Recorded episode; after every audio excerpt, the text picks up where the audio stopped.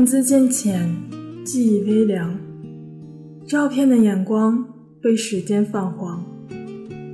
我想用声音为你留住这半暖的时光。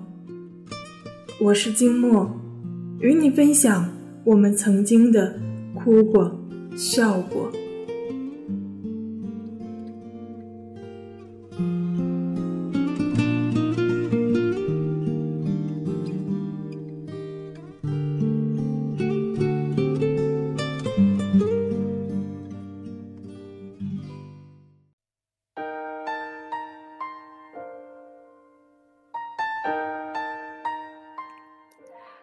大家好，很高兴我们又见面了。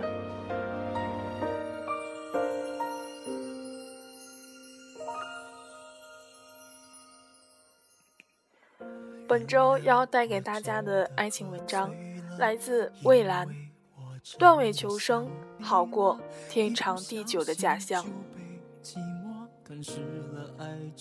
母亲节前夕。我收到阿妹从加拿大漂洋过海寄过来的一个鱼尾手袋，她在手袋里放了一张名片，寥寥数语，只写了近况，孩子刚刚满月，并谢谢我当初牵她出国的决定。因时差的问题，我们平日里很少联络。我常常在收到他的微信后，都是过了数小时才回复他。他也从来不生我的气，一再问我几时有空去他那边小住十日。我每次总是说很快很快，可这句话说了快三年，却一直也没有兑现。零六年认识他的时候，我们一见如故。初时也没有那么多的时间厮混在一起，是在零七年我来了珠海后见面才多了起来。那时我们常常相约一起吃饭、喝茶、逛街，有时候会一起在香港住几日再折返。我一直不善于做菜，那个的时候我还很瘦，他常常煲汤给我喝。各种食材经过他的手，都成了色香味俱全的美食。我总打趣他的男友，赶紧把阿妹娶回家去。这么好的女人，别被别的男人抢了。她的男友每次总是淡淡的笑着，既不点头也不摇头。那时候他们在一起已经有两个年头。他曾经有过一段简短的婚姻，惨淡收场，一心扑在事业上，小有所成。后来在朋友的聚会上见到了阿妹，白色棉麻衬衫，打翻了一杯葡萄酒，失神在那一刻，走心也在那时开始。所以我今生才会那么努力，把最好的给你。爱你，我们的爱快要窒息，不是故意，只是太爱你。一切仿佛刚刚好，男才女貌，自此成为了众人眼中鲜艳的情侣。他在厨房里做红烧鱼，香气四溢；他在客厅里看电视。我在厨房里帮不上什么忙，只能跟在他的屁股后面转。阿妹那个时候总说我，亏你还经营西餐厅，居然什么菜都不会做。而我那时总是说，我经营餐厅只是为给自己打造一间厨房而已。他笑我的脸皮真厚。阿妹系着碎花的围裙。长卷发高高梳成一个发髻，挽着袖子，十分修长。宰杀后的鱼本身已经生硬，在他手下又仿佛十分柔软灵活，不时扭头笑，露出小小的酒窝。阿妹擅长做各种地方的菜肴，在餐厅吃过一道菜后，回家即可做出差不多的味道。所以，阿妹的先生除了日常应酬以外，几乎不在外面吃饭。我一直觉得阿妹在做菜上十分有天赋，我也一直觉得她在厨房里的样子很美，和往日里在外面喝茶、吃饭、逛街时完全是两个人。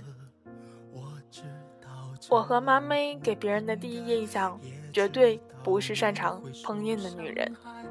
我的确不是，但阿妹却是名副其实的高手。但阿妹也从来不在别人面前展现这一高超的天赋，更不会在谁面前炫耀这一项能够将女性的温柔魅力展现得淋漓尽致的技能。真正的高手大约就是这样吧，从来不显山露水。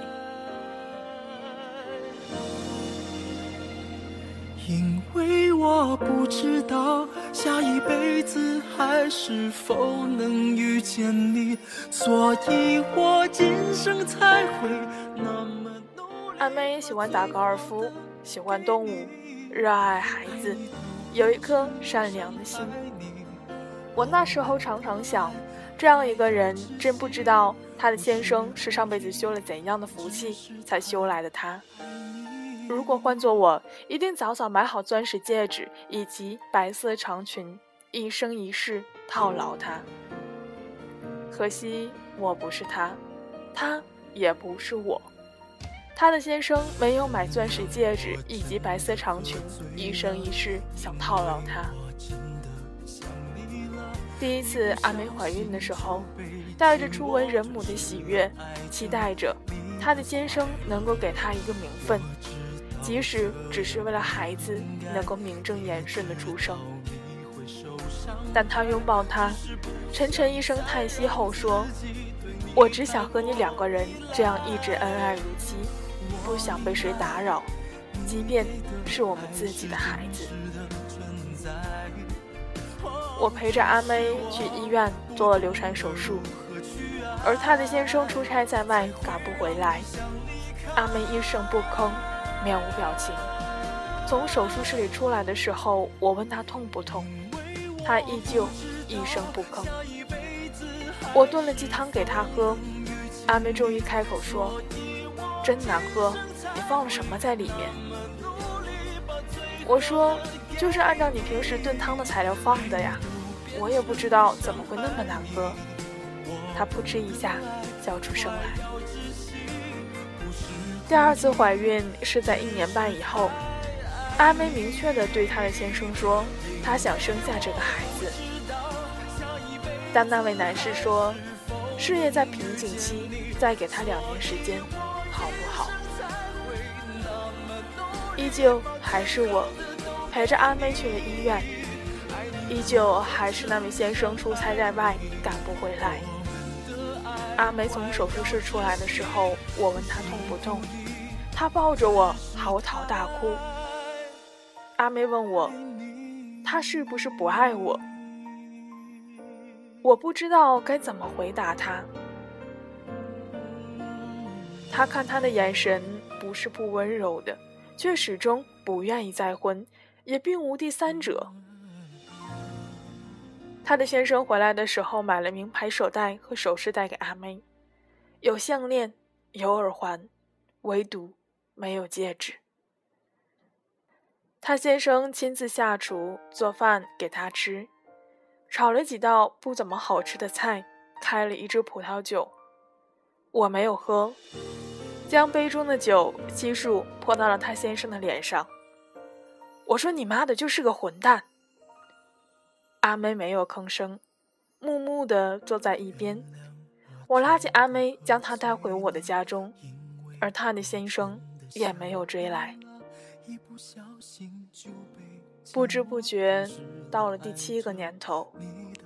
阿妹对我说：“她真的很累。”她说：“她原先想一辈子不结婚也没有什么不好，至少洒脱自由。可是渐渐的就洒脱不起来了。阿妹越来越渴望婚姻，越来越渴望能够用一张纸来肯定这一段的关系。我们都知道，那张纸并无多大的用处，可是，在安全感上，竟然变得十分重要起来。但他始终没有表态。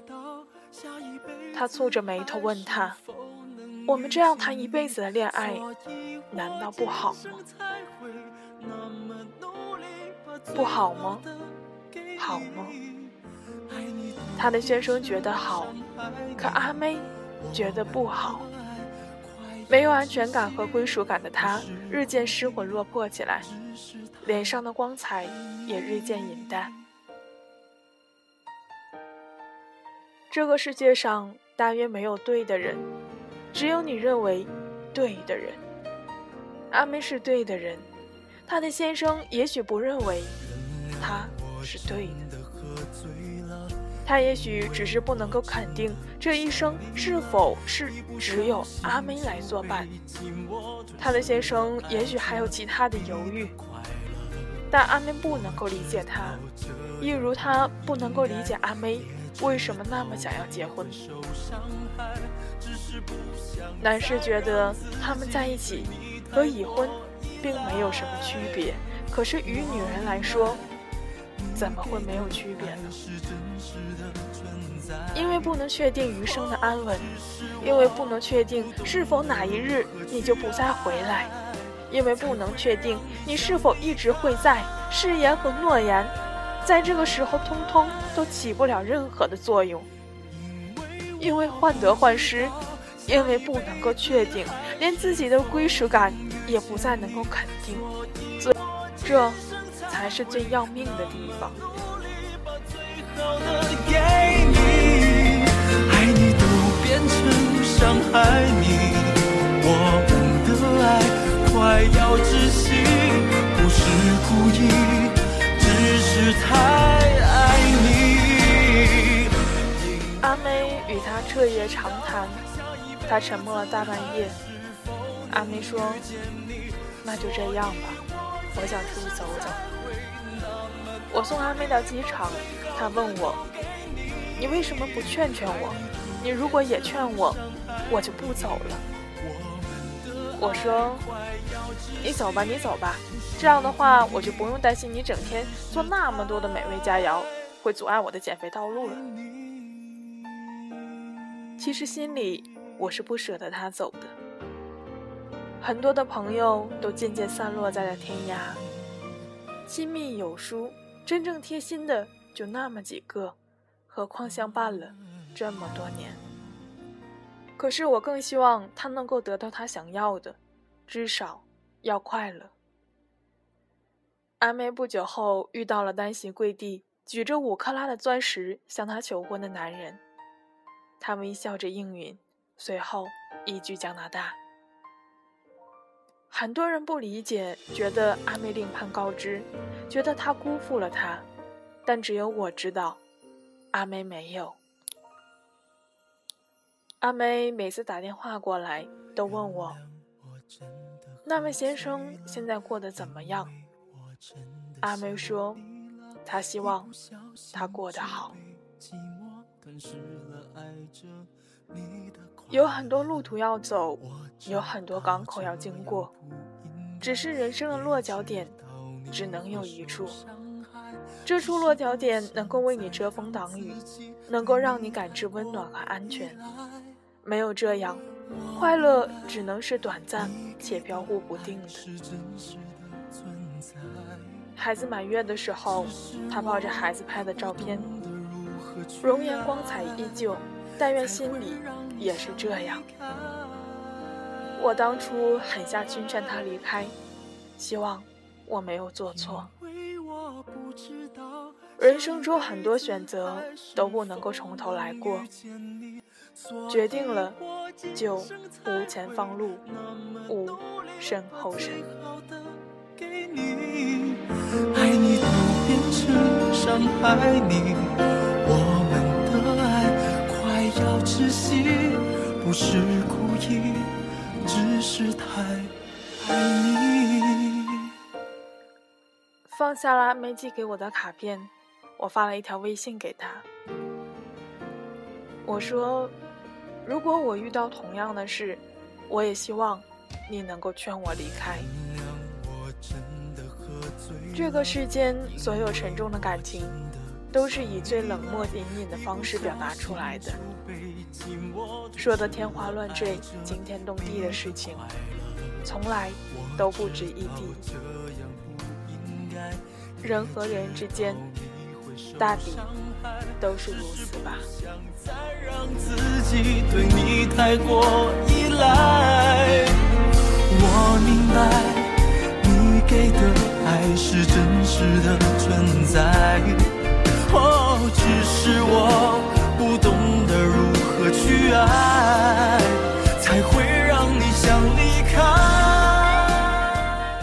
起初，我们都相信爱的路，终点是指向幸福，所以我们才会一而再的选择让步。我们太过固执，太过盲目，却忘了停下来，心疼自己的无助。或许有的时候，我们应该转身离开，学会放手，才能用更广阔的心去接受所有的爱。结尾的歌曲送上来自王心凌的《不哭》，忍住不哭，望向天空。不要染泪流出，抬头看见云深处，等待那日出，把故事结束，把从前一笔消除。我们下期节目再见吧。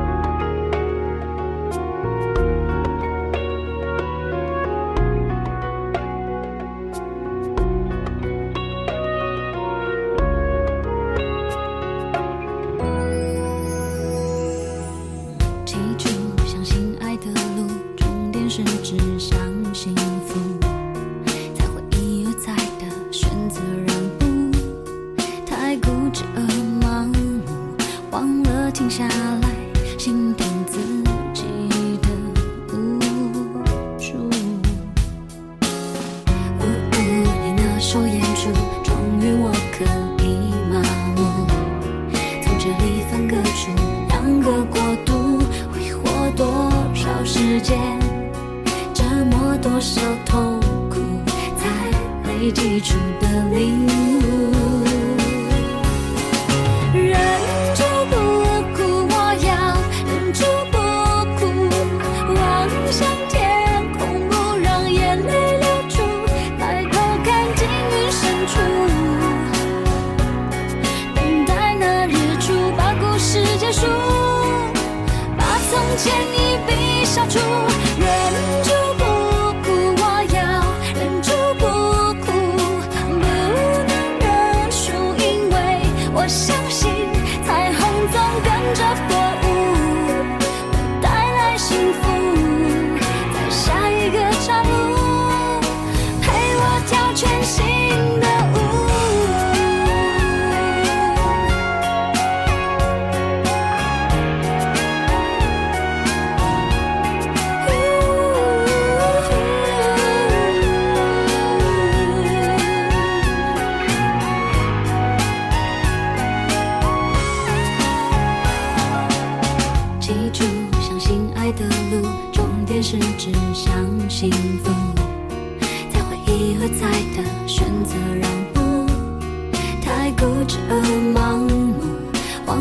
停下来，心疼自己的无助。